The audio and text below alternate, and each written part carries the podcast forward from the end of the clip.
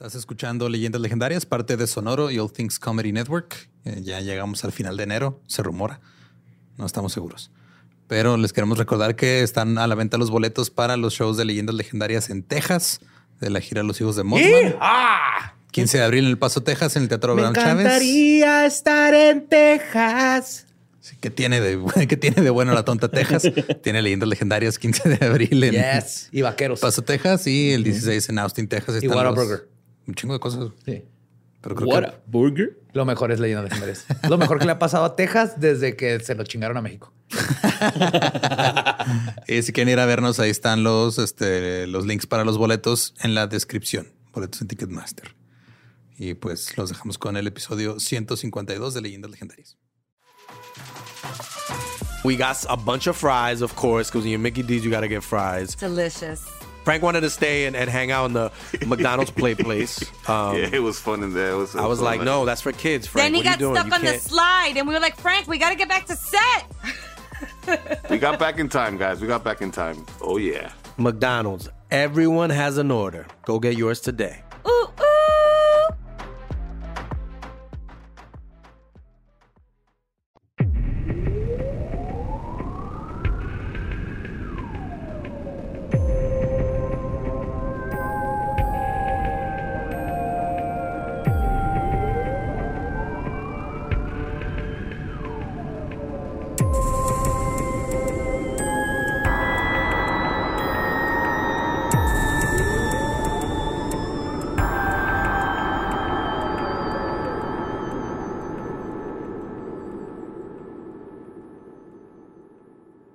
Bienvenidos a Leyendas Legendarias, el podcast en donde cada semana yo, José Antonio Badía, le contaré a Eduardo Espinosa y a Mario Capistrán casos de crimen real, fenómenos paranormales o eventos históricos tan peculiares, notorios y fantásticos que se ganaron el título de Leyendas Legendarias. Es otro miércoles macabroso y como siempre me acompañan mis buenos amigos Eduardo Espinosa y Mario López Capistrán. ¿Qué onda? ¿Cómo va? ¿Cómo? Ya, ya mero acabamos enero. Ya mero. Ya vamos en el día 94. ¿Qué pedo? O con enero, 96. güey. Yeah. Siempre es el mismo, güey, el desde el mes grande, ¿no? 2016 es el mismo mame de enero y acábate. O sea que yo me acuerdo que sí lo agarraron, cabrón. No sé por qué. Hace dos años dijeron que sorpréndeme y valió verga. Ajá. Creo que seguimos en enero del 2019. Sí, yo 2020. Técnicamente sí, no han Ajá, contado los últimos dos años. Vamos bien. Pero El blip. justo, justo porque ya se acaba este enero y viene, nos queda una semana pues, pero viene el mes del sexo, de eros, de la porno erótica, Ujú. sí, del poliamor, de todo lo que tiene que ver con amor. Entonces, el plan es febrero va a ser especial para esos, esos temas. Pero antes de entrar a, a febrero de amor, vamos a hablar de algo que se empieza a conectar para empezar a entrar en el mood calientón. Ok. Ok. ¿Ok? Qué chido. Tum, tum, tum. Esto Sí. es una tarjeta, entonces. Está bien, no, está bien. Es que la gente ya tiene un chingo esperando el episodio de Maciel.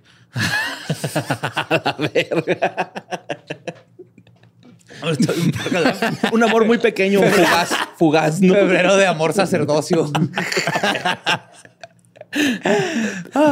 Pues ahí va. Hay muchas cosas creepy que suceden en la televisión. Pero hubo un momento, un episodio de programación que en retrospectiva se convirtió en uno de los momentos más escalofriantes de la historia de la televisión abierta. En un programa de concursos, un hombre seductor, elocuente y sexy se ganó el premio principal, una cita con la mujer del programa. Y muchos hasta aquí sabrán perfectamente de lo que Sí. estoy hablando. Yes. El momento es este en que te enteras que ese concursante era un asesino en serie. Lo que no todos saben es que este es uno de los peores, más sádicos, brutales y prolíficos asesinos en serie que ha existido. Y que sus crímenes podrían pasar de los cientos. Su modo operandi era el, era el herpes. güey. Hoy les voy a contar la historia del asesino del juego de citas, Rodney Alcalá. Órale. ¿No has escuchado de él? Pues él inventó el kickflip, ¿no? Y-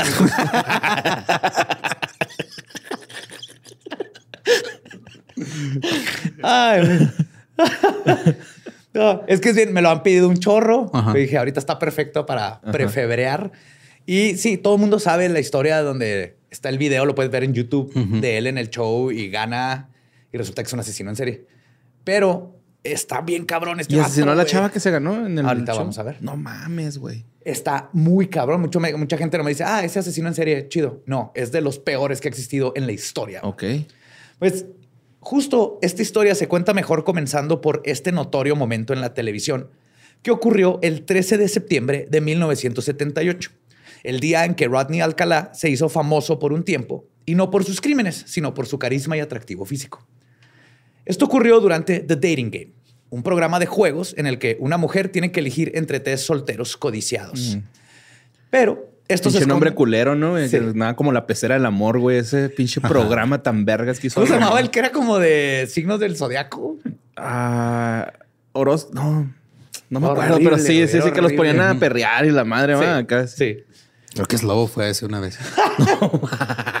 fue uno de esos de citas, güey. No me acuerdo cuál. Pues este, lo- los bachelors o los solteros se esconden detrás de una pared, por lo que tenían que demostrar su valor a través de su personalidad. La concursante puede preguntar lo que sea, menos la edad, profesión o nombres. Y el show está... ¿Matarías por mí? sí, claro. Sí, llevo años ensayando. El show está lleno de innuendos sexuales, obviamente. Claro. El hombre elegido por la mujer se gana una cita con ella. Es, es simple el- la premisa. El programa inicia con el presentador anunciando a los tres postulantes. Y cito, empezando con el número uno, tenemos a un exitoso fotógrafo que empezó cuando su padre lo encontró a sus 13 años en un cuarto oscuro completamente desarrollado. Esta fue la cita que dijo el host de- del show. Sí, es que es un juego de palabras entre develop, de que así es como este ah, revelas la, la El rollo el fotográfico. rollo fotográfico, Simón. Y Es la develop de desarrollado sexualmente. Ok. En sus tiempos libres podrán encontrarlo manejando una moto o haciendo paracaidismo. Por favor, den la bienvenida a Rodney. Alcalá. Entonces así empieza el programa, güey. Luego la, la luz se posa en el jugador 1 y revela a un hombre con una buena estructura ósea, cabello largo y rizado, una sonrisa encantadora y un estilo súper setenterísimo. Simón. Tenía pelo de, de, este, de Doors y de igual así quijadas que podrían cortar cristal. Ok. Después, Calamardo guapo. Sí. Después de anunciar a los demás, el presentador le da la bienvenida a la chica que va a ser el centro de atención. En este caso era Cheryl Bradshaw. Se trataba de una joven atractiva, coqueta y dispuesta a salir de ese show con una cita. El presentador luego dice, y cito, hay tres solteros sentados ahí, les va a preguntar unas cosas, excepto el nombre, edad, ocupación o ingresos. Rodney Alcalá le dice, vamos a pasarla muy bien, Cheryl. A lo largo del programa, Cheryl hace preguntas a los tres concursantes y Alcalá muestra todo su carisma nato. Hace reír a la audiencia, a la chica, al presentador. Se muestra confiado y cautiva a los televidentes. El coqueteo entre los dos es evidente. Y al final del programa, ella se decide por el concursante número uno. Y ambos se ganan una cita juntos. Sin embargo, lo que Cheryl Bradshaw no sabe es que Rodney Alcalá es un monstruo, un violador y un asesino que ya tenía al menos cuatro muertes a su nombre para ese momento. Pero Estados Unidos no lo sabría hasta tres décadas después, cuando Rodney Alcalá volvió a ser relevante, pero ahora por sus crímenes. Está bien, hardcore. Rodrigo Jax Alcalá Bacor, o Rodney, como le decían de cariño, nació en San Antonio, Texas, el 23 de agosto de 1943. De niño vivió con sus padres y tres hermanos. Eran una familia clase mediera normal y vivían en una casa de cuatro habitaciones. Los hijos tuvieron una formación católica y Rodney fue un estudiante sobresaliente. Tenía excelentes calificaciones y se decía que era, un, era genuinamente brillante. Ok. De hecho, más adelante se dijo que el asesino tenía un coeficiente intelectual de 160. Nunca nadie reportó comportamientos extraños o problemáticos con el joven Alcalá. Muy a la Dahmer. O sea, nunca fue raro, familia normal, todo chido. Todo bien. Hasta donde se sabe. La familia de Rodney era de ascendencia mexicana. Ah, mira. Sí. Ahí está. No que no tenía nada, José Antonio. Por eso, en un momento de su infancia, la familia tuvo que vivir en México debido a que la abuela se puso muy enferma. Vivieron por acá un par de años y cuando la abuelita pasó a mejor vida, el padre de familia los abandonó para vivir en Estados Unidos con otra mujer. Así vivió la a familia. la mexicana. Sí, classic shit. Sí. Ahí viene el Alcalá. Así vivió la familia otros tres años en México y después se mudaron a Los Ángeles cuando Rodney tenía 11 años. Luego, en 1961, tras graduarse de prepa, Rodney se enlistó en la milicia en Carolina del Norte. Pero su paso en los Marines fue un tanto problemático. Dos años después quiso desertar, pero su madre lo convenció de entregarse para no arruinar su carrera. O sea, se fue AWOL. Ajá. O sea, se desapareció y, eh, no, güey. Llegó a casa, a casa de la mamá y la mamá le dijo, no, no, no, no, no, No, güey, porque te van a matar el bote y todo. Al regresar, la armada le dijo que necesitaba ayuda psicológica urgente. Así detectaron que Rodney había sufrido una crisis nerviosa semanas antes de desertar y también lo diagnosticaron con desorden de personalidad límite. Ok. Después de su diagnóstico, fue llevado al hospital, el que se llama El Toro, eh, que es un hospital de la Marina. Ahí le dieron el tratamiento que necesitaba. Pero cuando la militar se dio cuenta que Alcalá no tenía cura y nunca volvería a poder regresar a sus rangos, lo echaron del ejército en 1964. Lo que significó que también lo echaron del hospital y dejó de recibir su tratamiento. Mm. Un tratamiento que, como veremos, era increíblemente importante que mantuviera. Sí, como pasó con el, la mascota de Kemper, ¿no? Ajá, con Ya el Mullin. Pero el Mullin. Pero acá fueron un Mullin, güey. De ahí nació el padre del skate. Sí, güey. The Godfather. Ah, pues, el trastorno marcaría el resto de su vida, pues siempre tuvo estados de ánimo inestables y sobre todo nunca logró formar una conexión verdadera. En sí, tener esta condición no hace a una persona mala, pero eso también se encontró, por eso, perdón, pero eso también se encontró con una misoginia y falta de empatía crecientes. Entonces, tener personal límite no, Ajá, no, no te va a hacer, necesariamente te hace mala persona. pero o le agregas otros factores Ajá. y es una fórmula muy peligrosa. Especialmente el factor no tratamiento. Como muchos asesinos, Rodney Alcalá tuvo una mala relación con el sexo. Se hizo adicto a la pornografía y desarrolló deseos de dominación y poder. El Rodney que conocían sus familiares no era para nada el verdadero y muy pronto este monstruo salió a la luz. Después de su salida del ejército a sus 21 años, se metió a estudiar artes finas en UCLA, la Universidad de California, en Los Ángeles, de donde se graduó en 1968 y fue también en este año en el que el, el asesino este, que tenía dentro despertó. Alcalá Hizo una tesis de magia caos, ¿no? El güey. Se descompuso. Una tesis de magia caos se cayó en el pasillo del, del baño de un bar, güey. y empezó su nueva carrera. güey. Alcalá cometió su primer crimen el 25 de septiembre cuando vio a Tally Shapiro, de 8 años, caminando sola por la calle. Rodney, desde su auto, bajó la ventana y le dijo, y cito, oye corazón, ¿necesitas un aventón? Tally iba camino a su nueva escuela y pensó que aquel extraño escondía una, una bondad genuina. Alca- Alcalá pasó al lado de la escuela de Tally, pero luego le dijo que tenía que pasar antes por algo a su departamento en Hollywood. Lo que Alcalá no sabía es que había un testigo. Donald Haynes lo vio manejando su auto junto a Tally, así salido por la ventana, platicando con ella y eventualmente convenciendo a la niña de que se subiera a su carro. Como buen samaritano, decidió seguirlos porque algo no se veía bien. Y vaya que tenía razón. Alcalá llegó a unos departamentos y sacó a Tally, quien se veía cohibida y algo asustada. Así que Donald le habló a la policía. El oficial Camacho arribó a la escena y después de saber qué estaba sucediendo, pidió backup, le pidió que fueran más policías y subió de volada al departamento. Tocó a la puerta este, y esa, esa mañana describe lo que sucedió. Y cito, el sujeto apareció en la puerta. Siempre voy a recordar su cara. Tenía un rostro muy malvado. Me dijo, estoy saliendo de bañarme, déjame visto. Yo le dije que tenía 10 segundos para salir. Entonces le dijo eso, cerró la puerta y se metió, contó hasta 10 el oficial y pateó la puerta. Y sigo citando. La imagen estará conmigo para siempre. Pudimos ver en la cocina que había un cuerpo en el piso y mucha sangre. La imagen de su ropa y esa barra de metal con la que estranguló a la niña no se me olvidarán nunca. Parecía demasiada sangre para salir del cuerpo de una niña de 8 años. Ah, cabrón. Sigo citando. La habían violado. No respiraba y pensé que estaba muerta. Todos lo pensamos. Ese día también buscamos por la residencia y encontramos mucho equipo de fotografía. Todos estábamos asombrados por la cantidad de fotografías que tenía de niñas pequeñas.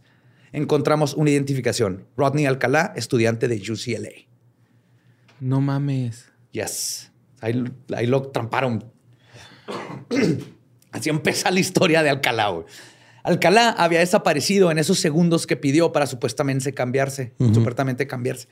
Tali fue encontrada inconsciente, pero sobrevivió. la, la- le dio un tubazo en la cabeza. güey. Mames. Y si se puede decir que algo bueno sucedió ese día, es que además... tumbaron la puerta de Alcalá. Iba a pasar eventualmente, güey. Sí, sí, sí. Estoy triste conmigo mismo que no, la- conmigo mismo que no lo vi venir. triste, así, decepcionado, no es tristeza, es decepción. Es así, de, es así, that's on me.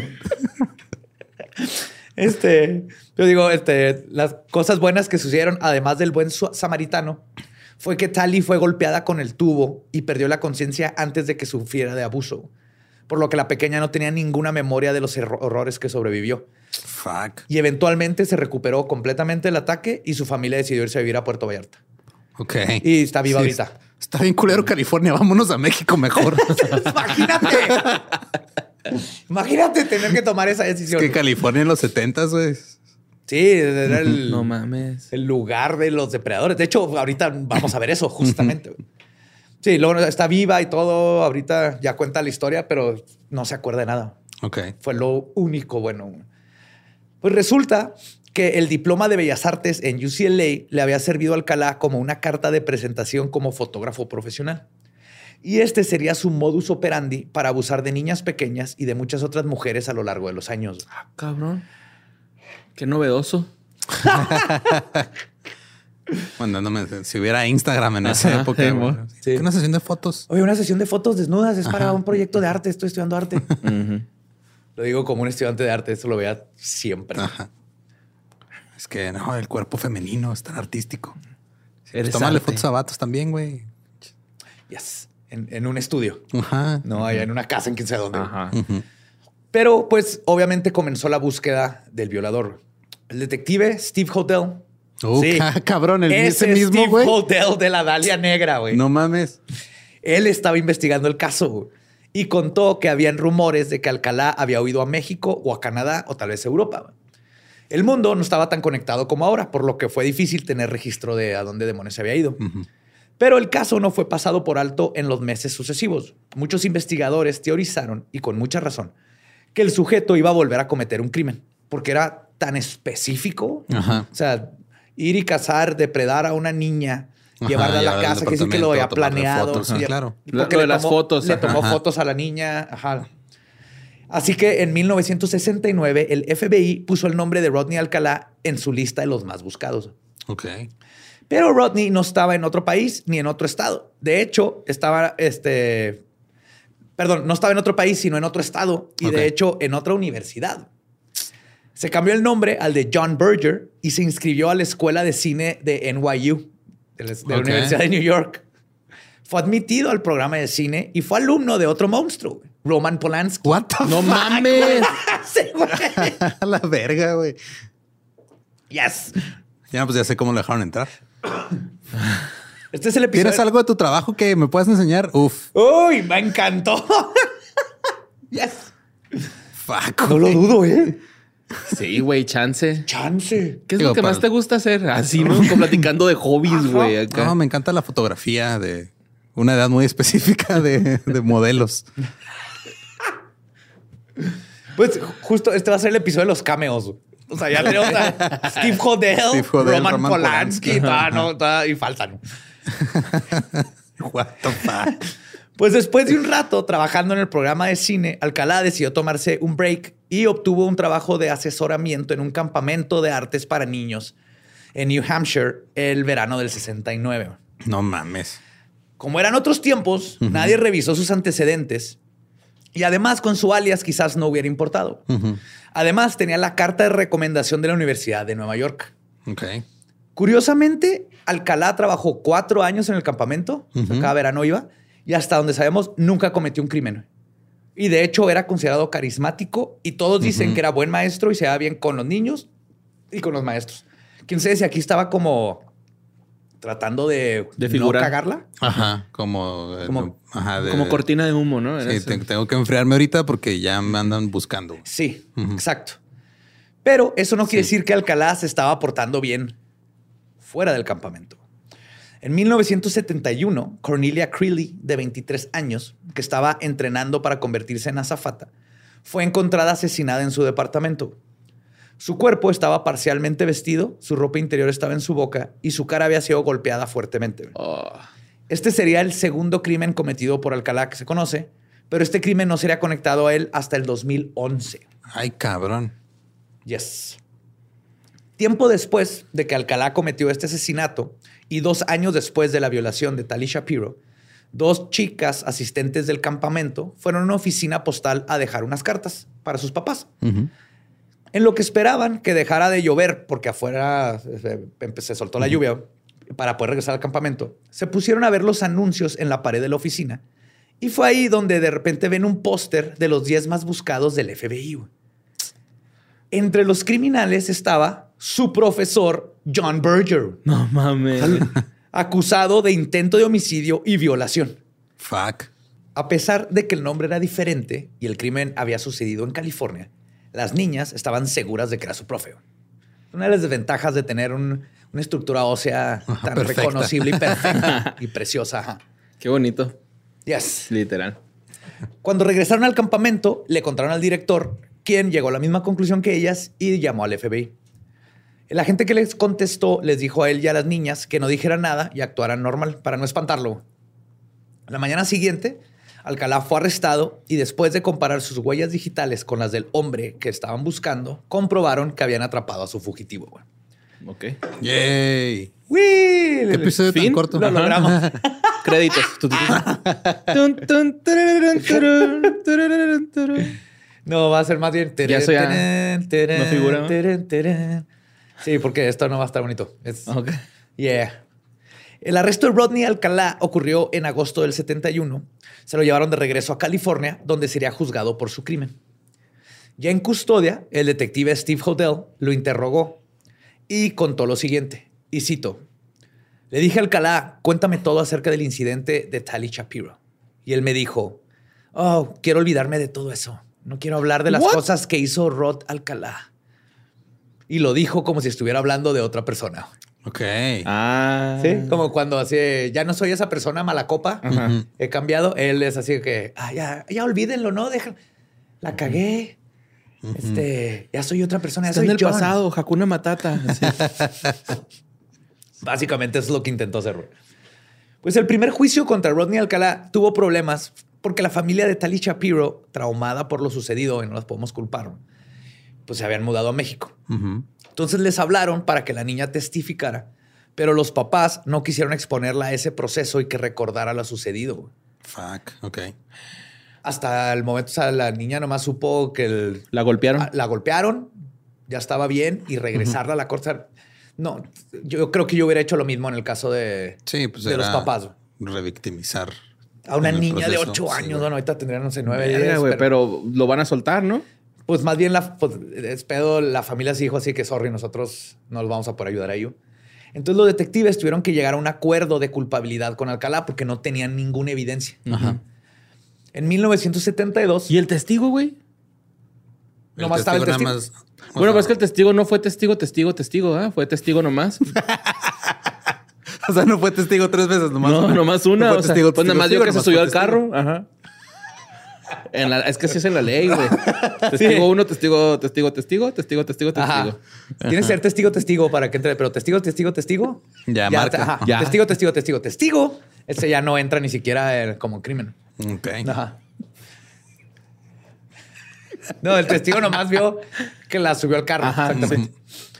Entonces los detectives tuvieron que llegar a un acuerdo de culpabilidad con Alcalá para poderlo. O sea, tenemos cosas, pero tenemos que juzgarlo, pero podemos perderlo en la corte, pero tú también te puedes chingar. Entonces empezaron a platicar. Y entonces en 1972 se declaró culpable de un cargo menos grave que intento de asesinato. Abuso de menores. Ok. Y como eran otros tiempos, el sistema penitenciario decidió que por su crimen de abuso a menores, Alcalá tenía que recibir 34 meses en prisión por lo que le hizo a Tali Shapiro. güey. 34 meses en prisión. 34 meses. Un poquito menos de tres años. Sí. Y en 1971 fue sacado de prisión bajo libertad condicional. Y para agregar insultos a la herida, su libertad fue gracias a que un psiquiatra dijo que Alcalá estaba rehabilitado. Oh, ok. Lo que todos los true crimers sabemos es, uno, bullshit, Ajá. Porque un- era un claro psicópata depredador güey, que no se iba a rehabilitar nunca y sus crímenes evidentemente solo iban a empeorar. Y dos, no tenía sentido que pensaran que se había mejorado porque no mostró impulsos violentos en la cárcel, cuando evidentemente ahí dentro de la cárcel... no, güey, no se lo tenía iba que a meter- se metía- o sea, en la cárcel se tenía que meter con gente de su tamaño, güey. Exacto, no había mujeres ni niños ni niñas. Probablemente Claro se le han de hecho un cagadero, ¿no? es esa ley de la cárcel de que si llegas a la cárcel por haberle hecho a algún niño, te desmadran culero, güey. ¿Quién Sí, sabe? en caso de que supieran. Porque no que siempre hizo. saben, Ah, no siempre No saben. Pero es que se suelta el rumorcillo, ¿no? Luego pasa acá. Ay, ay, qué cosa. Yo estaba en la cárcel, ¿no? Bueno, y lo leyó así de... de, de mayor, de mayor, güey, Well. menor. De menor fue. Una vez que... La vez que me sacaron no cuenta, güey. Pregúntale a tu mamá a ver si cuenta o no, güey. Una vez que el violador y psicópata salió libre con todo y su certificación de pederasta y posible asesino y violador en serie curado, se fue a vivir con su mamá, gracias a la cual tuvo acceso de nuevo a un carro, un cuarto para él solo y una entrada privada. Además, el mismo día en que salió de la cárcel, encontró trabajo como fotógrafo al sur de Los Ángeles. Pero no pasaron ni dos meses de que Alcalá fuera considerado como rehabilitado cuando el violador atacó de nuevo. El 13 de octubre del 74 iba manejando al lado de un centro comercial cuando pasó al lado de Julie J, de 13 años de edad. Alcalá, así como con Tally, le dijo que le podía la podía llevar a la escuela y a la mitad del camino le pidió que fueran a su casa. Aplicaba cosas como la niña traía los cuadernos y ahí venía su nombre, Julie. Entonces llegaba hablando, Julie, ¿cómo estás, Julie? Conozco a tus papás. O sea, aparte era súper bueno para, Ah, manipular. para manipular. Pero esta vez, este, Julie comenzó a gritar a la mitad del camino. Trató de salir del auto, pero él la agarró de la mano y se la llevó a un lugar apartado en una playa. Alcalá se sentó con la niña, hizo un porro y se lo ofreció a Julie como para tratar de calmarla. Ah, se quedó hecho un porro con la niña y dije, ¿what? No. No, hizo un joint. Ajá. Ella lo aceptó porque estaba asustada. güey. Estaba tratando de comportarse lo mejor que podía porque dijo, este vato no me está dejando ir. Ajá. Julie intentó ir y luego se hizo un jaloneo de nuevo y por los gritos del jaloneo la policía los oyó. Ok. Qué bueno, güey. El policía siguió el aroma de la mota y encontró la escena. Un vato mayor de edad, con una niña de 14 años Fumando y mota. mota. Entonces corrió hacia este Mala imbécil, combinación. lo arrestó y lo llevó a la estación de policías. Ahí Julie testificó que Alcalá la secuestró, pero el perpetrador dijo que Julie era su amiga y la mota no era de él, sino del adolescente. Wow. Y, y que casi casi lo obligó a fumar, que él no fumaba. La niña No de seas 13 mamón. años me hizo fumar ¿Qué le vamos a creer al, ma- al, al hombre mayor de edad que estudió fotografía y cine, güey? Que no fuma mota. O a la niña de 14 años, es la niña de los plumones. La cananilla era negra, ¿no? Entonces, este güey Pero prepárense, güey. Porque los oficiales no sabían a quién creerle, güey. No seas mamón. Habían encontrado a muchas otras adolescentes con hombres mayores a los que también acusaban de haberlas secuestrado. Y pues era un problema grande en la ciudad, güey. What the fuck? No Y nos- mames, güey. Güey, hay un chorro de preadolescentes, güey, dándole mota a señores adultos y acusándolos de secuestro. Yes. Entonces los oficiales decidieron darle un checar el historial de los dos. Naturalmente, Julie salió completamente limpia, pero Alcalá no. Y con esto había violado su libertad condicional, entonces lo volvieron a O sea, lo de ese güey era violar. Sin picarse a quién ni a qué. Sí, sí. Motherfucker. Pero sucedió lo mismo. mames. Alcalá fue liberado una vez más en el 77. Otro psiquiatra declaró que estaba rehabilitado y lo regresó a la calle. O sea, lo agarraron en el 71, lo meten en la cárcel, sale en el 74, lo agarran otra vez. Sale en el Sale en el 77. What the fuck, güey. Y o sea, tienes un vato que Con buena suerte. trató de matar a una niña de 8 años Ajá. y luego lo vuelves a agarrar ahora con una menor de edad también, ahora de 14, con mota. Y dices, esto no está conectado. Ajá. No, esto- La pinche niña marihuana que A la todos anda son estas este niñas. señor. Es que hay un, hay ahorita está pasando, eh. Es que ya traen otro chip. Bueno, no había chips todavía en esa época No. tan. Ya traen otro disquete. Traen otro tostador. Esa niña, la niña de ahorita, trae otro tostador, eh. Cuídate, compa. Ahí andan. es y- el McDonald's ese. Te, te, dan, nota la música que escuchan. Es que ponen el Pink Floyd, lo oyen al revés y salen a Eso buscar de- señores. Rey Lagarto, Lolo, Jim Morrison acá. Y es que el criterio de los investigadores fue que Alcalá parecía un miembro normal de la sociedad. Pues tenía, sí. tenía muchos trabajos, hasta amigos, y no parecía un psicópata, güey. Está todo guapito, güey. Ajá. Es que velo. Ajá, es que nomás Es un papucho. Pero Alcalá justamente era tan psicópata que ni los psicólogos se dieron cuenta cómo estaba manipulando a todos, incluyendo a ellos. No mames, güey. Después de ser liberado en 1977, Alcaló, Alcalá viajó. Alcaló. Alcaló de la. Eso no es de calor. No. Un día gané un viaje para matar a una chica. Sí, porque era hip hop, Le caló. dije, Ajá. tomo Sí, fotos, quieres ser una modelo. Alcalá viajó nuevamente a Nueva York. Uno pensaría que era mala idea dejar que un violador recurrente viajara por todo el país, ya que probablemente volvería a atacar. ¿Tú crees? Pero no olvidemos que en muchos de los casos de asesinos seriales Violantín Turba. Estados Unidos. Mira. Pues ahí andaba Ricardo Ponce, ¿no? De gira. Es común en Estados Ese Unidos. vato sigue viajando como si nada, ¿va? Este, no hay que, hay que recordar que en muchos de los casos de asesinos serial- seriales, las instituciones y autoridades ineptas no se comunican entre ellos.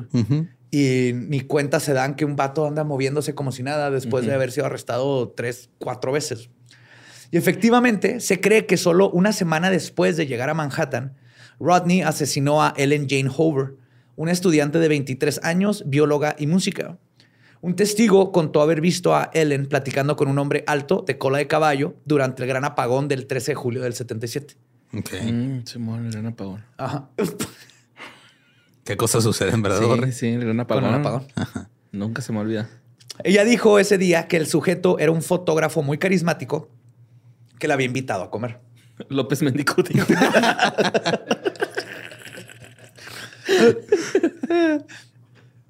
Este fue el modus operandi de Rodney Alcalá. Usando su credencial de fotógrafo, se aproximaba a mujeres atractivas. Les decía, amiga, eres arte. Esta es una cita Wow. No, de ese vato. Amiga, eres arte. Ya ves, si usas esa frase, estás todo pendejo, güey. Y las invitaba para hacerles una sesión de fotografías. Muchas veces, incluso las mujeres se desnudaban enfrente de la cámara. Las iba coachando. El 15 de julio, Hover asistió a su cita con el fotógrafo, pero nadie la volvió a ver. Al día siguiente, sus padres notificaron la desaparición. Las autoridades no encontraron rastro de ella en su departamento. Ni siquiera habían muestras de que alguien hubiera forzado el cerrojo y no había cuerpo. Pensaron que podría ser un caso de una mujer que se escapó de la vida neoyorquina o que se fue a algún otro lugar. Pero encontraron Una película de Cameron Díaz, ¿no? Sí. Dejo mi empleo en mi departamento para irme. París, güey. Se fue a París. Simón. Si hay que buscarla, no sabemos si está comiendo, rezando o amando.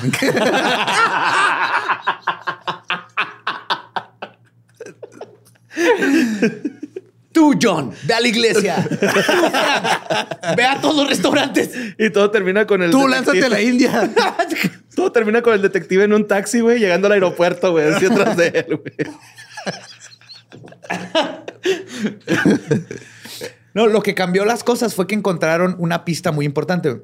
En la habitación estaba posado su diario con la última página abierta. Ok. Y decía, nomás tenía un mensaje en la hoja, en la última hoja decía, y cito, John Berger, fotógrafo. Simón, como que lo apuntó de que iba a tener este, pues, la sucesión. Entonces los padres de Ellen Hover contrataron un detective privado para buscar a su hija y ofrecieron una recompensa de 100 mil dólares para quien supiera algo de ella. También pusieron pósters en toda la ciudad, pero había un problema. Estaban en la ciudad de Nueva York. güey. De hecho, hasta pusieron anuncios en el New Yorker. Fuck. Este, en este ¿El tiempo. New York o el New York Times? New York Times, perdón. New York. Times. En la ciudad de Nueva York, donde se estimaba que en este tiempo habían unas 17 mil personas desaparecidas al mismo tiempo que Hover. mames. Además, Además, otro asesino serial estaba compartiendo el escenario con Alcalá justo en ese tiempo. güey. ¿Están listos para el otro cameo? A ok. ver. Se trata de el hijo o hijos de Sam. No seas mamón, güey. Quien tenía ya un año con Es su como ver a los Avengers llegando, güey. Este episodio es el No Way Home de leyendas legendarias. Alcalá on your left y sale Son of Sam. Avengers, the son of Sam. Él llevaba ya un año con su ola asesina y tenía a la mayor parte de los detectives ocupadísimos güey, Ujú, con sus un crímenes. cagadero. Pero la familia Hover, que era una familia con posición alta en sociedad, lograron que se involucrara el FBI. Sí, güey. O sea, 100 mil dólares en los 70s. un Más chingo. publicar en el. New York Times y todo. Sí, es, es una lana, güey. Pues ellos hablaron a Los Ángeles porque tenían, el, el FBI, habló a Los Ángeles porque tenían en su registro que John Berger era un alias de Alcalá. Mínimo eso sí estaba en el sistema. Y fue justo en Los Ángeles donde Alcalá fue encontrado y arrestado de nuevo. Ok. Lo encontraron en chingas. La policía dijo, ah, ah, sí, aquí está, ya sabemos dónde está. ¿Otra vez? Ajá. Otra vez, pinche Rodney. Para sorpresa de todos, pero no para los que sabemos que estaban tratando con un psicópata, Rodney admitió sin miedo que sí conocía a Ellen Hoover y que la, la había fotografiado, pero que solo tuvo, estuvo con ella un día. Entonces le pidieron que se dejara que le aplicaran un polígrafo y se negó. Aún así, tuvieron que soltarlo porque no había un cuerpo ni evidencia que lo conectaran al crimen y por lo tanto no tenían recursos legales para detenerlo. Ok. Pero, ¿qué pasado de vergas? Pasaron 11 meses para que encontraran los restos de Ellen, pero sería hasta el 2011 que se comprobaría que fue víctima de Alcalá. Este güey así, o sea, como si nada lo arrestan y dice, ah, Simón, pero todo chido. Pasa una patrulla enseguida, a mí me da un pinche ataque de pánico, güey. Sí, güey. Güey, una vez casi me da un ataque al corazón porque unos hot dogs tenían el color azul y rojo. Ajá. Así como Ah. me llaman la atención. Tenía la torreta. Ajá, tiene una torreta y no sé por qué, güey. Yo, Sí, a mí me pasó con un perro en el aeropuerto, güey. y iba enfrente de ti, güey. Motherfucker, güey. ¿Por qué, güey? Acá. Luego es que yo conmigo me olió yo, hola, Mari, lo saco contigo. Sí, es que llega, pasa con Badía, luego como que pasó contigo, luego pasa conmigo. Y dijo, no, es aquí en medio. güey. Ajá. Y no traía nada y me asusté, güey. Imagínate este pinche, güey, nervios de que acero, yo güey. iba, yo iba cagado de la risa. eh, no, entonces ya te vi como que atrásito de mí y me iba a voltear para decirte, te culeaste o así. Y volteo y digo, verga, veo que vienen. ya- Sometido. güey. que te llevan acá con el- ¡Suéltame! ¡Eso no es mío! Pinche perro, güey. Me sacó un susto, güey. Ah, Ya los veo en la línea del puente, güey. Me espanta bien cabrón, güey. Sí, Ay, sí, se hace un trauma, güey. Esa vez de los hot dogs yo ni siquiera había tomado, güey. O sea, nomás ya el instinto, güey. Entonces, tenemos cableado ya. Ay, güey. Este... Ah, bueno. eh, los restos óseos de... Ellen. de Ellen, ajá, Ajá. fueron, este, estaban en una tumba poco profunda en el condado de Westchester. Westchester. Westchester. Solo se identificó a la víctima por sus registros dentales, así como por un par de anillos y una pulsera de bolsillo. Obviamente cuando encontraron ya eran Sí, sí, restos, era esqueleto.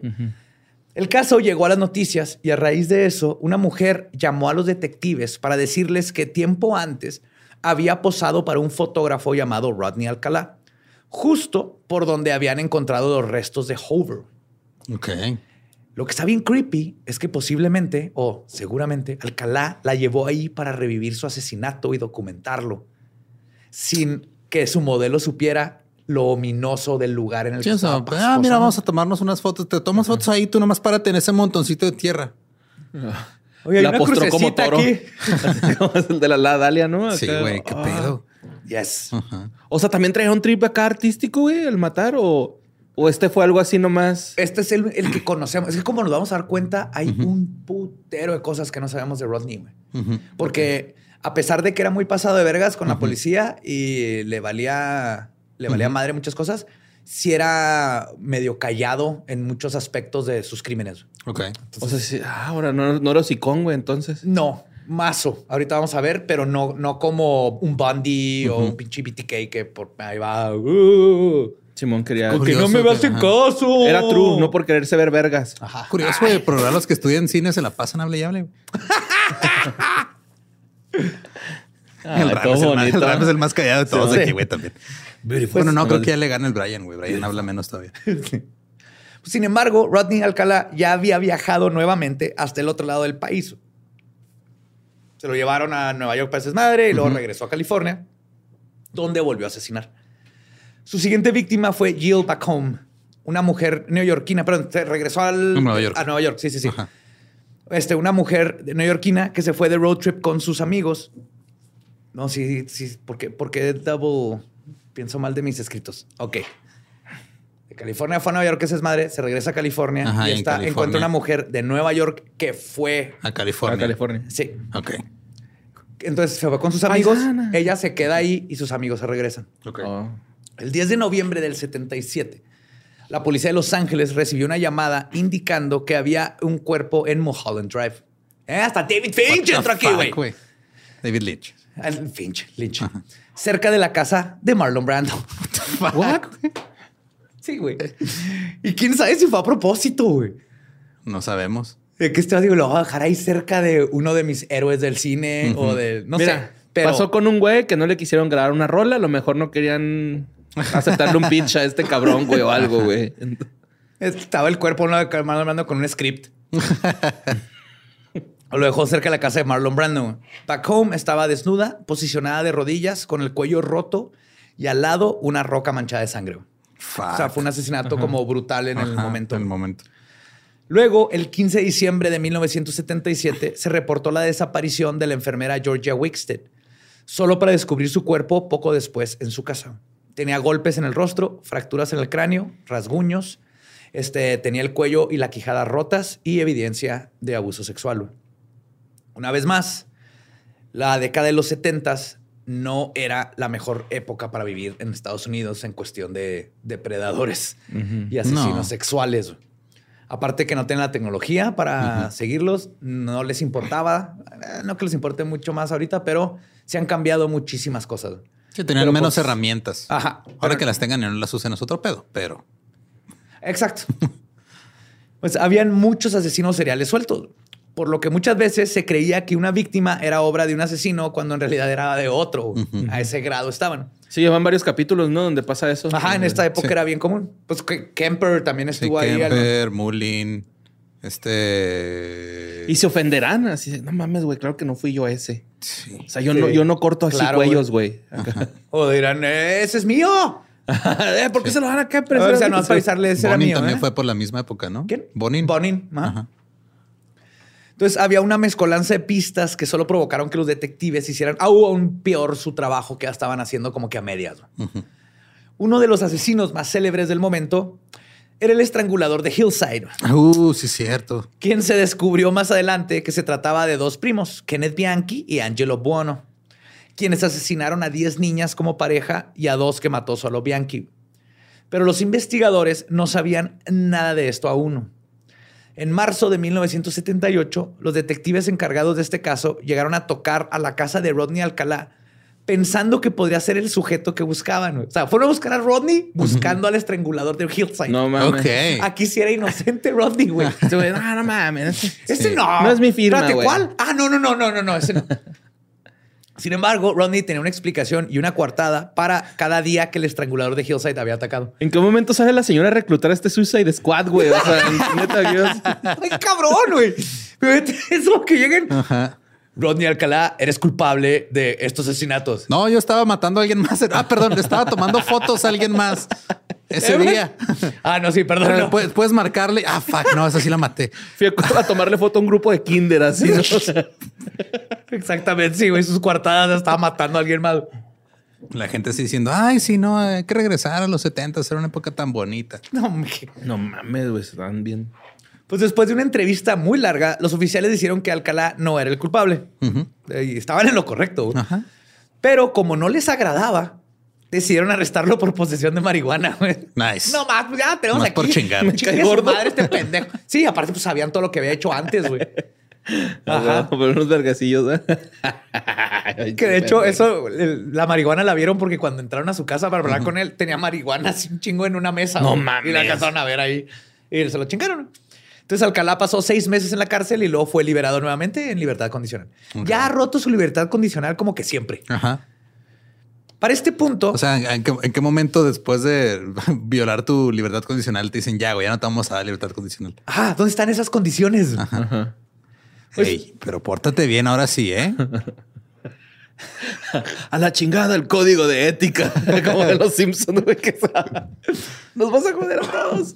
Pues para este punto era casi inverosímil que no lo hayan enjuiciado por sus asesinatos o cualquier otro crimen. Si bien lo dejaron libre varias veces, ya tenía bastante cola que le pisaran. Solo tenían que revisar los registros de Los Ángeles y Nueva York, unir las piezas y decir, me vale madre que no le comprobemos este de aquí, es alguien que no debería estar afuera en las calles. No es una persona que debería estar cerca de Sí, hasta le das una sembradilla ahí, ¿no, güey? Acá Ahí, le, sí, sí, le ya acá estaba un... la mota. Sí, unos, Una sí unas, unos acá, unos pinches este, gramitos de cocaína, güey, para que esté un rato ahí dentro del bote, Y güey. ni algo, siquiera güey. con la mota que vieron, un juez viendo todo y, cuántas veces rompió su libertad condicional, ahí le Sí, pudo haber dado pudo- un buen le de pudo haber años. dado más- una Nomás condena más tenía larga, que importarle a alguien. Digo, tampoco hay que caer en pinche sembrar droga en eso. Tampoco. Sí, güey, a veces sí. Está bien que es Los Ángeles, güey, pero no iban a hacer eso hasta los ochentas con los negros. Pues en 1977 consiguió un trabajo como tipógrafo en el periódico de Los Angeles Times. no mames, güey. Güey, donde, sí, a pesar de su extenso historial criminal, fue bienvenido y rápidamente encantó a todos sus compañeros de trabajo. Nadie checa antecedentes penales en los 70 al parecer. No, Google. No, aparte llega con el pelo así setentero. todo, Guapísimo. dicen, este güey tiene que ser parte del crew. Los, Ang- los Angeles Times, güey. Además, logró convencer a cientos de hombres y mujeres que posarán para él, güey. Ok. En esos tiempos es donde tuvo una bonanza de fotografías. Muchas de las fotos no solo eran de jovencitos y jovencitas desnudos, sino que varias de las fotos eran sexualmente explícitas. Y se cree que muchas de estas fotos podrían ser casos fríos y que la cuenta final de víctimas de Alcalá es mucho más grande de lo que se sabe, pero ahorita hablaré de eso. Fuck.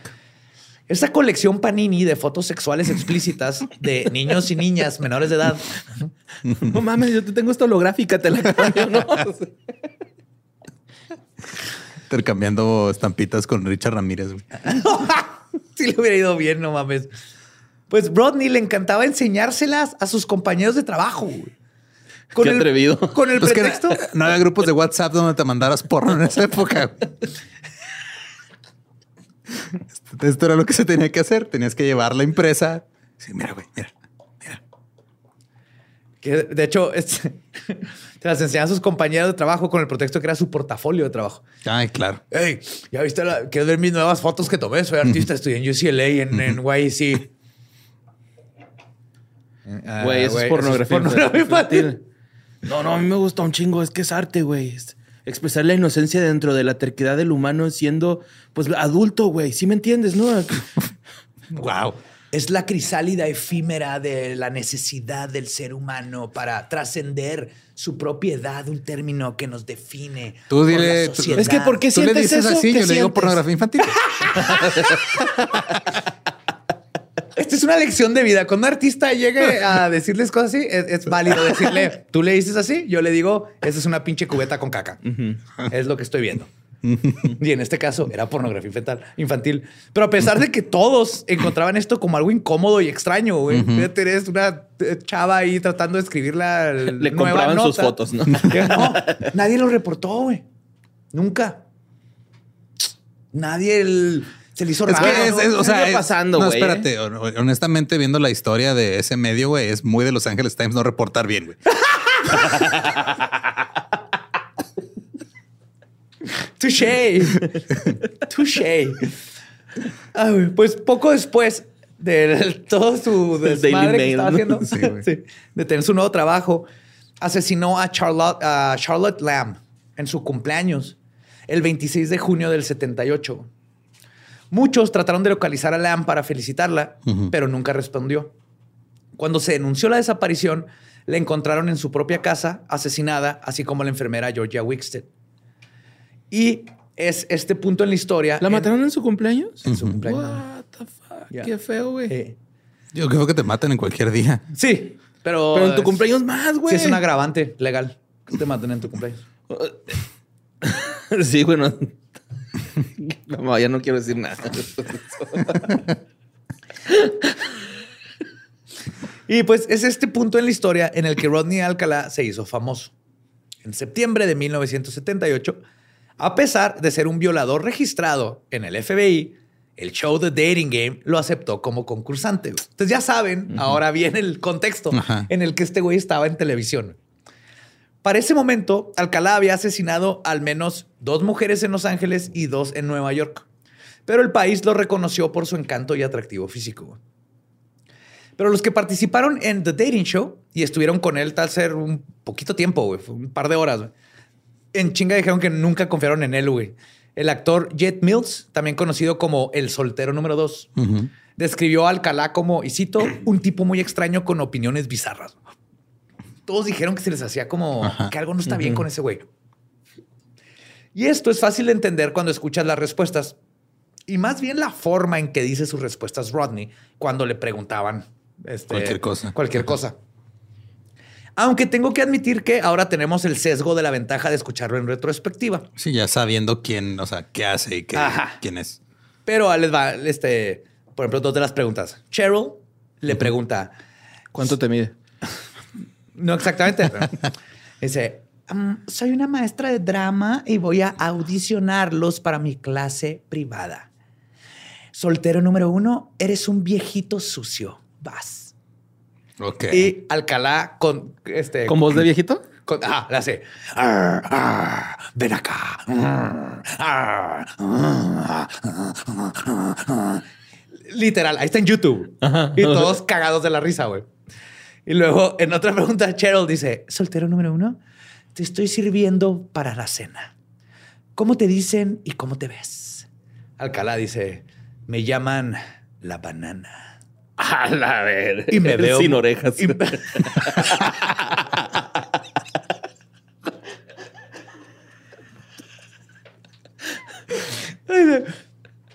llaman la banana y me veo muy bien. Cheryl le pregunta, ¿podría ser más descriptivo? Y Alcalá solamente responde, pélame. Wow. Ay, güey. ¡Uy! ¡Uy! Entonces, ahorita está súper creepy. En el momento, eso es como que Gotea. el sidekick del, del show, pero. mm. Pues Alcalá ganó el concurso, que además de la cita incluía un curso de tenis para dos y ropa de tenis para él y Cheryl y boletos para Magic Mountain. Oh, Ajá. Pero Rodney no pudo entrenar su golpe de revés ni subirse a la montaña rusa porque Cheryl Bradshaw se negó a ir sola a la cita con él, ya que consideró que su nueva pareja estaba, y cito, creepy. ok. Ok. Sí. Como, como nota extra, también estaba bien pinche creepy el anfitrión del dating game, Chuck Barris. Sí, está bien raro ese güey también. Además de sus albures, como eso de lo encontró su papá a los 13 años y todos sus innuendos sexuales, siempre besaba a las mujeres en la boca. Sí, güey. cuando lo saludaba. A Yep. todas. Así Súper incómodo, güey. horrible. güey. Sí, no, hay gente con más clase, ¿no? Que le agarra el seno, güey. O sea, se toma una foto o algo así, güey. Sí, sí, Hubo gente. Hubo Sí. gente. Ya Hubo. se murió el. el, el- Todavía hay uno, ese. todavía hay uno, pero ese sí me da miedo decir. El problema es que hay un chingo, pero hay unos que los vemos y no les pasa nada. Pues obviamente Rodney Alcalá no lo tomó bien. güey. Según dice el detective e investigador Pat Brown, y cito, uno se pregunta qué le hizo eso a su mente. güey? Los asesinos seriales no pueden entender el rechazo, güey, especialmente uno de este tipo. Seguro él pensó que algo estaba mal con esa mujer. Pues Rodney dijo, y cito, ella jugó conmigo, se hizo la fácil. O sea, aparte lo transformó en él. Así, ella es la que está mal, güey. Él, ¿Qué pinches maromas mentales tienes que hacer para decir, soy un violador asesino en serie? Pero la que está mal es ella por no querer salir conmigo. Ajá. Yo no Eh, estoy estás- creepy. Tú estás creepy. Así Que que, yo he matado a un chorro de mujeres. Am I the drama? I don't think I'm the drama. Pues el radar de Cheryl estaba en lo correcto. Es probable que la vibra que le dio Rodney Alcalá le salvó la vida. Y de hecho aquí, y esto no es como... Espérate, si un. O sea, si cuando alguien sabe si alguien más es gay, es un gaydar. Ajá. Este sería un violadar. Yes. Hay que afinar esa madre porque hay un chingo, güey. Ajá. Sí, sí, sí, sí. Y Cryptars. Este, quiero tomar este momento porque siempre les recomiendo un libro que se llama The Gift of Fear. No siempre, pero lo he hecho varias veces. El valor del miedo. Y, Y no es comercial, es nomás porque lo hemos estado diciendo. Está en script, está el resumen del libro, que está todo más fácil de leer.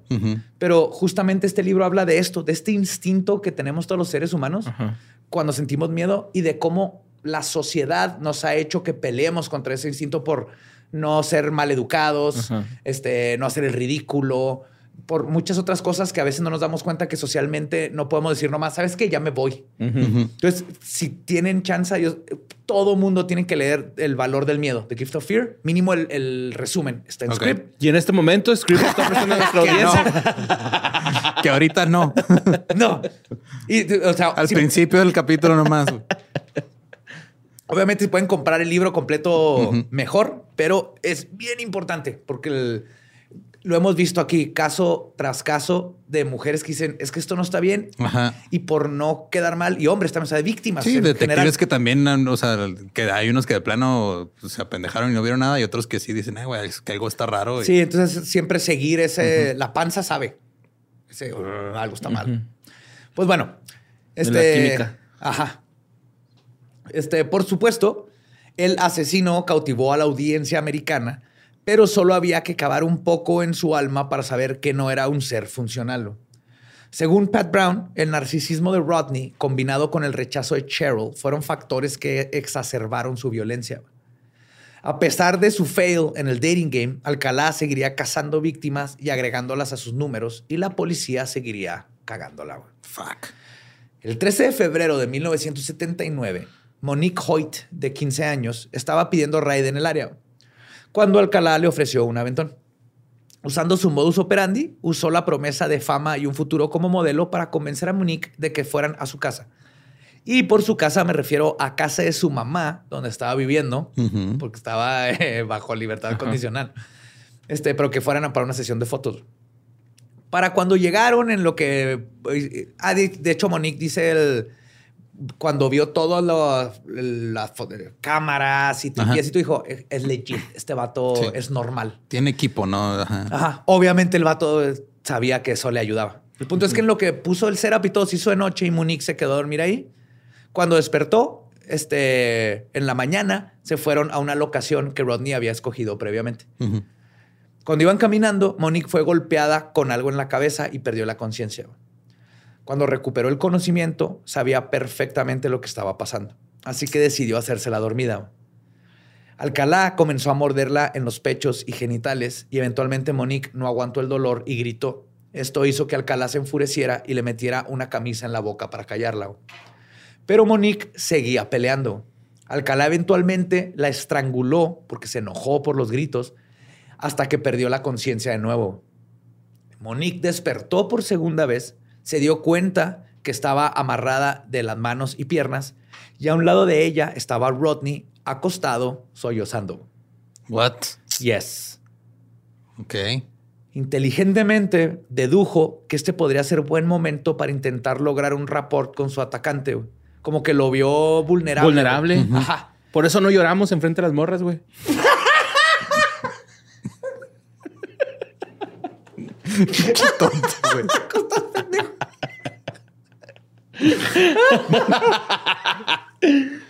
Ah, pues ella comenzó a decirle que le gustaba pasar tiempo con él, este, que, el- que le acarició el brazo, le, le preguntó, ¿estás bien? ¿Por qué lloras? Hizo todo. Y el plan funcionó. güey. Alcalá la desató y ella le dijo que si podían regresar a la casa de su mamá juntos. Ya de regreso, Rodney se detuvo a poner gasolina y es cuando Monique dijo, fuck you, y salió A corriendo a un motel gritando que la habían violado y secuestrado. güey. Obvio, cuando llegó la policía al lugar, Alcalá ya se había ido. güey. Pero Monique pudo identificarlo en un careo de fotografías inmediatamente. En su interrogatorio, Sí, el, el soltero número uno, ese fue. sí, de hecho que iba a salir la pinche tele, güey. Pues sí, güey. Banana Guy. El que no tiene orejas. Sin orejas. Lo arrestaron ¿no? y en su interrogatorio, Alcalá admitió todo. güey. Contó la misma historia que Monique, hasta el detalle de la camisa en la boca. Pero dijo que todavía ha sido una fantasía sexual consensuada. Y que nomás Monique había No entendido mal. mames. No, o sea, si entendió mal, no es consensuada. Ah, Exacto. Exacto, pinche. O sea, el consentimiento tiene que haber un acuerdo, güey. Ambas partes Sí. tienen que entender, ambas o todas las partes involucradas tienen que entender lo que está pasando. En cuanto alguien está, tiene una duda, Ajá, ya, ya no, güey, no, no. puedes dar consentimiento si tienes dudas. Yes. ¿Qué pedo? Pues, por lo menos aquí nadie le creyó, güey. Y el fiscal propuso una fianza de 50 mil dólares. Fuck. El juez pensó, el juez, el juez, juez, juez, juez. El juez, juez, juez, juez, juez, juez. Ay, güey. Culpable. Juez, juez, juez, juez. Inocente. El juez pensó diferente y la bajó a 10 mil. La verdad. Así que la mamá de Alcalá pagó la fianza y su hijito quedó libre de nuevo para seguir matando. No mames. Porque su mamá dijo, le creyó al hijo, pues es la mamá, dijo, ah, sí, es un malentendido, todo esto se va a arreglar. Y a huevo que aquí también entra el juez que hizo eso, donde le creyó a Alcalá su historia y haber dicho, ay, sí, es que estas mujeres que andan ahí pidiendo rights y todo. Por eso no lloramos enfrente de ellas. Así el señor va, el juez. Yo sí soy bien chillón. Yo también, güey. Y este, vaya que empezó a matar. Tiempo después de ser liberado, asesinó a Jill Parenteau de 13 años. Ah, no, pero de, de- sí, el 13 de junio. Cuatro días después, el 17 de junio, una niña de 10 años llamada Robin Billingsley fue encontrada asesinada. Y justo en esa misma área, en Oxnard, los cuerpos de dos niños también fueron recuperados muertos. Fuck. Unos meses después intentó secuestrar a Joan Marchland de 14 y Tony Esparza de 15. Andaban patinando y les pidió tomarles fotos y luego las, las siguió hasta un baño y todo creepy. Yes. De hecho, ellas escaparon porque el fueron al baile les estaba preguntando, ¿qué onda? Vénganse a mi casa. Y así que no. Una de ellas estaba así que no, no, no, no. Y él, bueno, denme su dirección para estar en contacto. Es donde las ¿Qué de que pedo? a la verga y se fueron, güey. O sea, sigan su instinto. Luego, el 21 de junio, una niña de 12 años llamada Robin Samso desapareció cuando iba en camino a su clase de ballet. Las autoridades lograron hablar con varios testigos que vieron una persona que tenía la misma apariencia física que Alcalá hablando con una niña. También describieron su carro. Pero, de nuevo, no había cuerpo. El cuerpo de Robin, de hecho, fue encontrado hasta el 29 de ese mismo mes. El 22 de junio de ese año, la bombera Dana Crappa vio el auto de Rodney Alcalá este, de reojo mientras manejaba hacia el trabajo y vio una escena que se le hizo extraña. Era un sujeto de cabello largo y largo sentado en el asiento trasero, Doblemente largo. lo- doblemente. Sí, estaba largo y luego, luego fue largo. largo. Negro y largo, ajá, cabello negro y largo. sí. Pero estaba sentado en el asiento trasero con una niña que se vea como menor de edad, rubia, güey. Qué, qué bonito que, que mucha gente que si ve algo, el- eso está mal. Déjame por si acaso reviso. Luego de regreso, Crappa vio el mismo auto en el mismo estacionamiento y además con el mismo hombre adentro, solo que esta vez estaba solo. Y además estaba cubierto de mugre. Ok. Ella se preguntó qué pudo haber pasado, pero probablemente no le cayó el 20, sino hasta el día siguiente, cuando el retrato hablado de Rodney Alcalá rondó los noticieros. Entonces, notó la escena y la mantuvo en su cabeza y luego todo hizo clic. Pero todavía no hubo contacto con los investigadores. En cambio, decidió averiguar ella misma si algo estaba mal. Buscó nuevamente el carro que había visto güey, y lo encontró. Estaba solo. Se acercó a él con una, con una lámpara de mano y lo que encontró la dejó aterrada. No. En el piso del asiento trasero habían huesos. A la Huesos. verga. Huesos, lo cual mete todo otro nivel de Rodney Alcalá, güey. Cabrón, güey, porque traía huesos. Pero bueno, Es que luego uno deja cosas en el carro, se le olvidan. como el atún. Ajá. Mantarrayas. Mantarrayas muertas. No, Una botella de whisky que crucé sin darme cuenta que estaba en mi camioneta, güey. Cuando me preguntaron si traía alcohol que tenía que declarar en la frontera, dije, no, no traigo nada. Me pasó igual, pero aquí en México el- pasé un tope enorme, horrible. Lo pasé mal porque no es, es ilegal ese tope. Hay dimensiones de topes, esa no es una dimensión. Y no lo vi porque no estaba pintado y lo rampeé. Y me pararon porque estaban ahí unos chotas. Y me, y me encantó que me dicen, ¿por qué se pasó el tope? Y yo, eso no existe. No hay. no existe. Múltenme por pasarme un tope.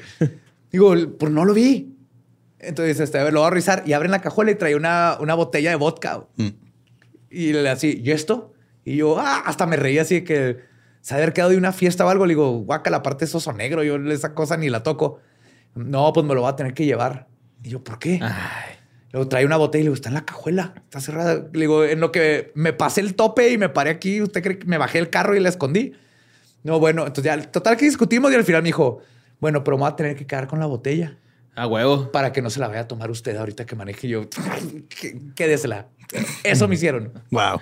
Y el chota acá en el vato pendejo, le robó una botella de oso negro. sí. Oh, bueno. Te hizo un favor. sí. Yes, totalmente. Ni me acordaba de esa botella.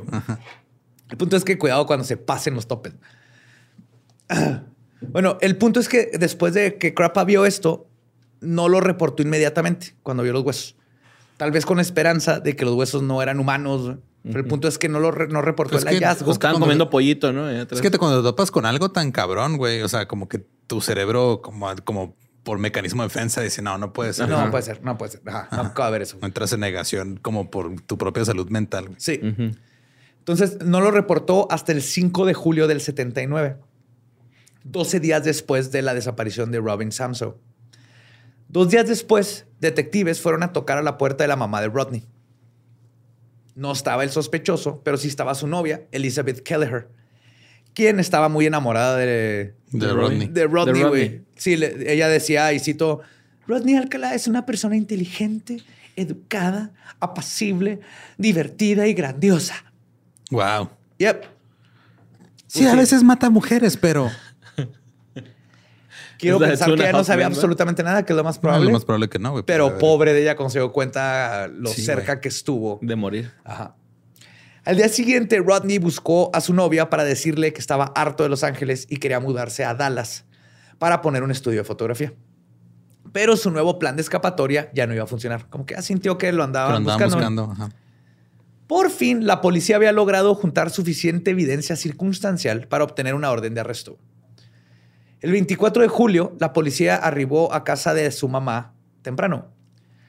Ella los dejó entrar.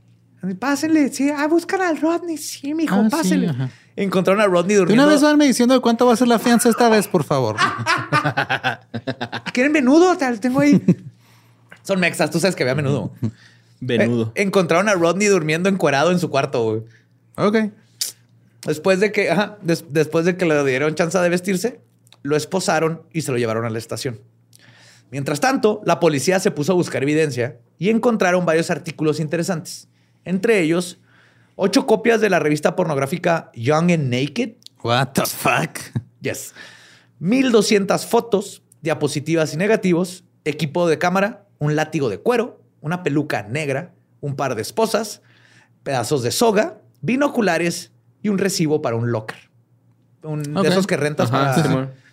¿Dónde está el mundo? Ándale. Después de encontrar todo esto, consiguieron esta orden de cateo, este, otra orden de cateo dos días después, ahora para el locker. En él encontraron un monedero rojo que contenía aretes, 1700 fotografías y una cinta, una titulada Oda a Nueva York por John Berger y la más escalofriante, Tally VA Violación. What the fuck. no mames. ¿Qué trofeos tan más raros, güey? Pues guardaba Horrible, todo. y- Todo, fotos, grabó y todo, sí. grabó. No seas mamón, güey, con este güey. El investigador Murphy dijo al respecto, y cito, Rodney Alcalá estaba en libertad bajo fianza por un secuestro y violación en Riverside. Cuando más descubrían sobre Rodney, más perfectamente encajaba en el perfil de la persona que estaban buscando. El juicio comenzó en 1980. Originalmente solo por el asesinato de Robin Samso, que es el único que tenía prueba. En esa ocasión, el jurado encontró a Alcalá culpable del asesinato en primer grado y fue gracias a que varios testigos identificaron el par de aretes que traía Robin que encontraron en el locker. En el locker. Sin embargo, la Suprema Corte de California denegó el veredicto argumentando que el jurado tenía prejuicios hacia el acusado por su pasado de ¡Puta crímenes madre! sexuales, güey. Una vez más, pareciera que el sistema de justicia estaba protegiendo al criminal y pasaron seis años para que ocurriera el segundo juicio contra Rodney Alcalá. Lo bueno que aquí lo estaba Ahí en la estaba cárcel. preso. Sí. Ajá. Sí, güey, en la Suprema Corte diciéndoles a los de jurado, a ver, si saben que salió en la tele, ¿verdad? A ver, gente. Necesito que se les olvide que este vato abusó sexualmente de una niña de 8 años y luego mató a otras tres personas y luego trató de abusar de otras 8. Eso no, olvídenlo. Eso no tiene nada que ver. Nomás estamos hablando de esta única víctima. Eso es lo que estaba pasando aquí. Si hubiera redes sociales, una que se llame Instagram tendría 200 mil seguidores. Fácil. Pues el segundo juicio, ocurrido en 1986, fue la misma historia. Un jurado lo sentenció a muerte, pero un panel de apelaciones lo anuló en el 2001. Ok. El periódico LA Weekly escribió al respecto y cito, en parte porque el juez del segundo juicio no permitió que un testigo respaldara la afirmación de la defensa de que el guardabosques que encontró el cuerpo de Robin Samso en las montañas había sido hipnotizado por investigadores de la policía. What? Ya. No le gustó al juez. No, no, ya no es testigo porque le dieron como una regresión para ver No si se acordaba de otras cosas. Entonces, él encontró el pinche cuerpo. O sea, es facto que encontró un cuerpo y fue la policía. Pero bueno, pasaron 30 años desde el asesinato de Robin Samso. Para Seguía que- de todos modos el preso. es lo bueno, que aquí ya estaba en Así debe haber sido desde el principio. Este, para que el, el asesinato de Robin Samso, para que se llevara a cabo el tercer y último juicio. En este caso, también lo acusaron por los cargos de cinco asesinatos más. El de Robin Samso, Jill Barcombe, Georgia Wickstead, Charlotte Lamb y Jill Parento. Ok. Ya había más evidencia que lo podía conectar, había mejor tecnología, todavía no de ADN tan avanzada, pero, Pero mínimo ya- de sangre, por ejemplo Ok. que la sangre era del mismo tipo y lo suficientemente cercana para poderlo como poner en la escena. Ok. Entonces en el 2010 Alcalá decidió ser su propio abogado. Ok. Ese día Alcalá estuvo cinco horas actuando el rol de interrogador y testigo, güey, haciéndose preguntas a sí mismo y llamándose señor Alcalá en una voz más grave. güey. Alcalá no habló mucho sobre los otros cuatro asesinatos durante su soliloquio y solo dijo que no recordaba haber asesinado a ninguna mujer. Comenzó su testimonio con Eran niñas aún. O sea, aproximadamente hace 10.820 días, 5 horas y 15 minutos, Robin Samso fue asesinada. Y 33 días y 16 horas después, fui arrestado. Así empezó su, su declaración. La cámara de todo el güey. En su contrainterrogatorio con él mismo, Ujú. se hacía preguntas como, Rodney, por favor, ¿nos podrías contar sobre tu cabello? Para luego contestarse a él mismo cómo tenía diferentes looks y que no coincidían con los dibujos del sospechoso de esos tiempos. Ok. También se preguntó él mismo, ok, señor Alcalá. Bueno, todo esto sí cito. Ok, señor Alcalá. ¿Nos podría decir qué hizo el 15 de junio? "Ah, dejé a los hijos de mi hermana, pero ella no estaba lista, así que los llevé a McDonald's. "Hmm, ¿Y qué hizo después de eso? "Mm, eh", y se contestaba él mismo y empezó a hablar de fotografía y cámaras y... Y todo. esto no, un- sí, sí está bien ese güey, cabrón, ¿no? Sí, ajá. No, creo, creo que las mujeres están mintiendo, güey. Creo que debemos hacerle caso a ese güey. Era un monólogo. güey. Creo Adal Ramones se podía robar el testimonio de Alcalá y hacer una obra de teatro. güey.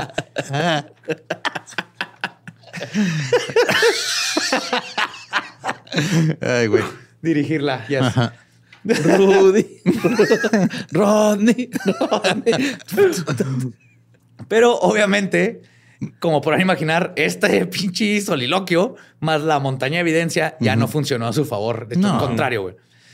Después de do- dos días de deliberación, el jurado sentenció a Rodney Alcalá por cinco cargos de asesinato en primer grado. güey. Los cinco quedaron. Sorprendentemente, una testigo durante el juicio fue Tally Shapiro, la primer víctima. Ah, cabrón. Ya grande, güey. Te está hablando ya en los 2000. güey. Sí, 2010 ya te ¿La de Puerto Vallarta? Sí, la que se fue a Puerto ya No regresó mames. como adulto. Ajá. Sí, tenía a decir, ocho ahora años. sí. Ya tenía cuarenta y tantos. Ajá. Ah, con razón ahorita dijiste, estoy de acuerdo con lo que hicieron los papás.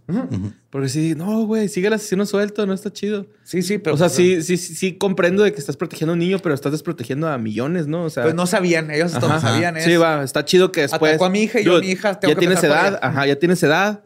Puedes ir a hacer este Yes. pedo, ¿vas? Sí, voy, ¿no? Bien. Acá ya se me hizo chido ya. Entonces, en marzo del 2010, Alcalá fue sentenciado a muerte. Pero aquí no termina su historia. No, man. Durante el tiempo que estuvo en la cárcel, Alcalá escribió un libro titulado Ustedes el jurado. Uf. You the jury. En el cual decía ser inocente del asesinato de Robin Samson. Sí, de hecho, ahora te lo venden en combo junto con el de If I Did It de O.J. Simpson. A la verga. Dos por uno. Además, demandó al sistema penal, bueno, intentó demandar al sistema penal de California por un accidente en el que se resbaló y además porque la prisión negó proveerle una dieta baja en grasas. Ok. Ajá. Tan, tan violando sus derechos como carcelario violador porque le daban mucha grasa en su comida. Claramente la sanidad mental del ya de por sí demencial Rodney Alcalá estaba en declive. En teoría, Rodney Alcalá es culpable de cinco asesinatos. Y por teoría me refiero a legalmente. güey. Ajá. Sin embargo, hay un detalle que puede revelar una realidad muy perversa. güey. En marzo del 2010, la policía hizo públicas 100 fotografías de mujeres y niñas no identificadas, que, ya que se temía que ellas también podrían ser víctimas de Rodney Alcalá, güey, posicionándolo como el asesino serial más prolífico del mundo. Ah, cabrón. Del mundo del momento, perdón. Oye, pero ¿cómo que liberaron las fotos? Obviamente solo se les veía el rostro, ¿no? No, de- ah, deja, te va. Las fotos fueron encontradas en otro locker, esta vez en Seattle, donde Alcalá tenía varias de sus posesiones. La realidad es que el locker no encontraron 100 fotos, sino más de mil, aparte de las que habían encontrado. No seas mamá. El problema es que la policía, la mayoría de estas no las podía revelar porque casi todas son sexualmente explícitas. Ok. Mames. El detective Matt Murphy dijo al respecto, y cito, tenemos que localizar a las mujeres de estas fotografías. No sabemos si simplemente posaron para un asesino serial muertas. o si se convirtieron en víctimas de su patrón asesino y sádico. El detective Clave Shepard dijo, y cito, Alcalá está en un punto medio entre Hitler y Ted Bundy. Está No mames, güey. Está bien vergas, güey. Es que sí es un chingo, güey. Sí, güey. Creo que sí. Un poquito más para allá, veo sí. Un punto medio entre Hitler y Ted Bundy. Ok, güey. En su currículum. ¿Cómo te escribirían? En el próximo show de citas, güey. ¿Cómo te describirías? Participante número uno. ¿Has escuchado hablar de Adolfo Hitler y de Ted sí. Bundy? Más o menos en medio. Oh my God. Dice, y cito, es inhumano lo que hizo a sus víctimas. Es una cosa tortuosa. Es por esto que se cree que el número de víctimas de Rodney Alcalá ronda entre 5 y 100. Por lo menos, güey. O sea, sabemos que mínimo 5. Ajá. Rodney Alcalá estuvo en el corredor de la muerte otros 11 años después de su sentencia, pero nunca recibió la inyección mortal. En cambio, en una justicia agridulce, murió de causas naturales el 24 de julio del 2021. Ok. ¿De qué murió? En el hospital de Kings Country, en California, de causas naturales. Se murió viejo. Sí, güey. ya. No mames. Ya tenía casi 80 años. Ajá. Se sospecha aún... Sí, no, sus- nació en el 43, dijiste. Sí. Simón. Se sospecha aún que sus crímenes se pueden extender a los estados de Seattle, o sea, aparte de Nueva York y California. güey. Washington. Seattle, Washington, ajá. New, Entonces, Seattle New York.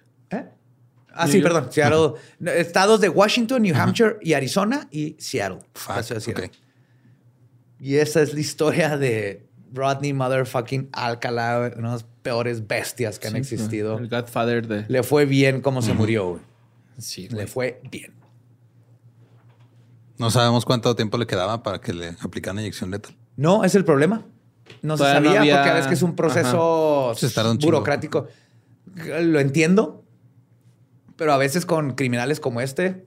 No, pero sea, el hecho de que hasta el 2010, güey, hayan... Sí, creo que mientras estuviera tras las rejas ya es lo, es, eso es lo único que se necesitaba hacer. Bueno, se murió decepcionado, ¿no? Porque cuando ya te van a poner la inyección letal, como que dices, ah, pues está bien, güey, ¿no? O sea, ¿Eh? Quiero ver no- qué se siente. No, no se llevó su último crédito. Ajá, sí. es. Pero sí está, ahí están las fotos, las De- siguen poniendo las que se pueden, porque que no sean, porque es literalmente pornografía infantil. Oye, güey, pero pues la, el puro, la cara, o sea, puedes recortar la foto y poner la cara, ¿no? Y preguntarle a familiares o Pues algo. depende de la pose Mm, y ya. que se vea bien la cara. Pero Ah, sí están ahí muchas Bueno, fotos para que familiares y detectives de todos Estados Unidos puedan ver y, y compararlos con fotos de, de casos fríos. Fuck, güey, qué feo, güey. Que es algo que necesitamos en México hacer una. ¿Qué justicia? Un chingo. Sí, güey. Sí, iba iba a decir un departamento de casos fríos, pero creo que con que resolvamos los calientes estamos bien es que para el- empezar. ¿no? El asesino en serie de este país es el Estado, güey. Tarán, tarán, Suena Panteón Rococó de fondo.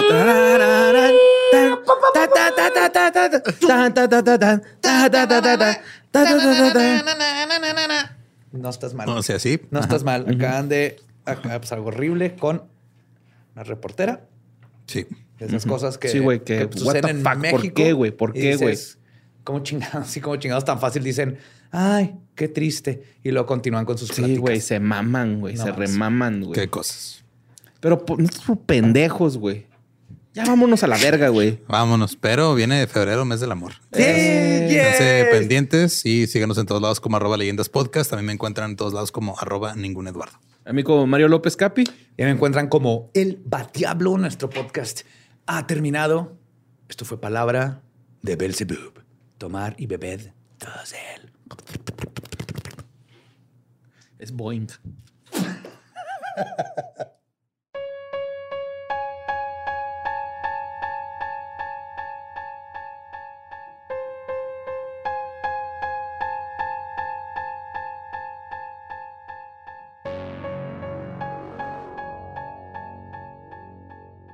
Y ese fue Rodney Alcalá, el asesino del juego de las citas. The Dating Game Killer.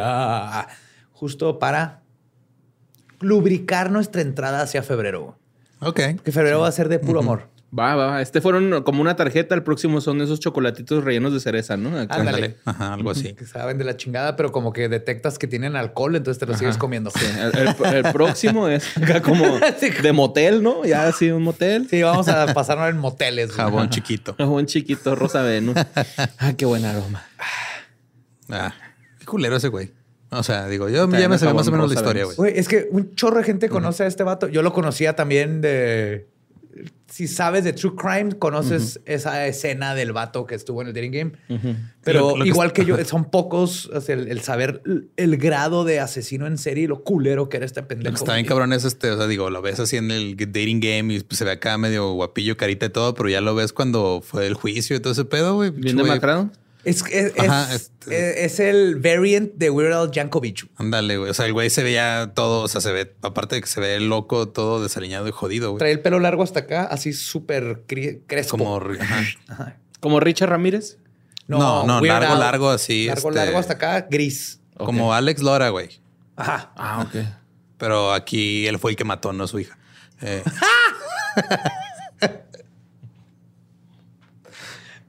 Pero Well lo said. hizo. Pues sí, sí. ajá. Sí. Ya se le olvidó México. sí, muchas cosas se nos han olvidado. Qué triste. Muy, muy triste. No se les olvide seguirnos en redes. Yes, eso es lo más importante. Y checar ahí las ligas a los eventos que están en la descripción del episodio. Sí. Si no le ha dado suscribirse a todas esas cosas, nos ayuda muchísimo. también tenemos algunas fechas aquí en México de Maldita Unidad, que ese es puro stand-up. Ahí van a estar también las ligas para que. Pero es un ver. precioso, es hermoso. Ah, Es, es- Ah, y se pone bueno el coto, ¿no? es está muy chido, blasfemo, ajá, gracioso.